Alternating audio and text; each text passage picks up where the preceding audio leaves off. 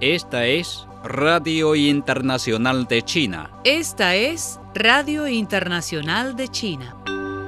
El nuevo coronavirus requiere un rastreo de origen y también lo necesita el virus político, afirmó este domingo el consejero de Estado y canciller chino Wang Yi. Wang hizo estas declaraciones durante una reunión que mantuvo con la prensa junto con el canciller finlandés Pekka Avisto, en la cual respondió a una pregunta sobre cómo ve China el hecho de que ciertos países utilicen el rastreo del origen del nuevo coronavirus como un pretexto para atacar y difamar a China. El ministro Wang Yi dijo el sábado que si Estados Unidos no ha aprendido a tratar a otros países con igualdad, China y la comunidad internacional tienen la obligación de ayudar a Washington a completar esta lección. Wang hizo estas declaraciones al sostener el tercer diálogo estratégico entre China y Pakistán con el canciller pakistaní Shah Mahmood Qureshi en respuesta a los comentarios del Departamento de Estado de Estados Unidos realizados antes de la visita a China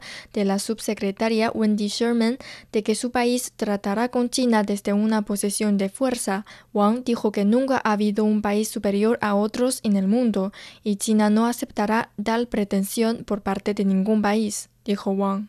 El tifón Infa tocó tierra este domingo al mediodía en la provincia de Zhejiang, en el este de China, con vientos de hasta 38 metros por segundo en su centro, según informó la Oficina Provincial de Control de Inundaciones. Las autoridades meteorológicas han pronosticado que el tifón tocará tierra por segunda vez el domingo por la noche en las zonas costeras ubicadas entre las ciudades de Jiaxing, también en Zhejiang, y Qidong, en la provincia vecina de Jiangsu. Se prevé que el fenómeno meteorológico permanezca en el este de China después de su segundo ingreso a tierra y provoque fuertes y continuas tormentas en las provincias de Zhejiang, Jiangsu y Anhui y la ciudad de Shanghai.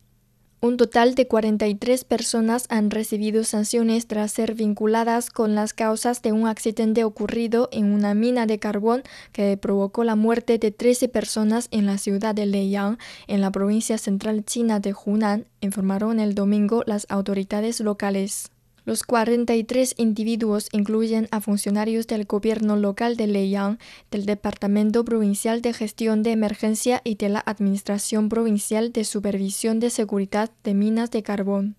Por otra parte, un total de seis personas fueron detenidas por la policía local en un caso relacionado con la inundación de un túnel, accidente que causó la muerte de 14 personas en la ciudad de Zhuhai, provincia de Guangdong, sur de China, dijo el sábado el gobierno municipal. Más de 2.400 rescatistas y más de 200 vehículos de rescate fueron enviados al lugar siniestrado, pero la estrechez del túnel y las complicadas condiciones hidrológicas, geológicas y meteorológicas complicaron las labores de rescate. Todos los atrapados fueron confirmados muertos después de una semana de esfuerzos de rescate. Las clavadistas chinas Shi Tingmao y Wang Han ganaron este domingo el oro en el trampolín sincronizado de 3 metros con 326,40 puntos en los Juegos Olímpicos de Tokio. El mismo día, el altera chino Li Fabin se hizo con la presea de oro en la categoría de 61 kilos en los Juegos de Tokio con dos récords olímpicos. Avanzar en la cooperación y mantener la unidad es esencial para enfrentar diversos retos globales, particularmente frente a la pandemia. Coincidieron este sábado en la capital mexicana cancilleres y representantes de la comunidad de estados latinoamericanos y caribeños.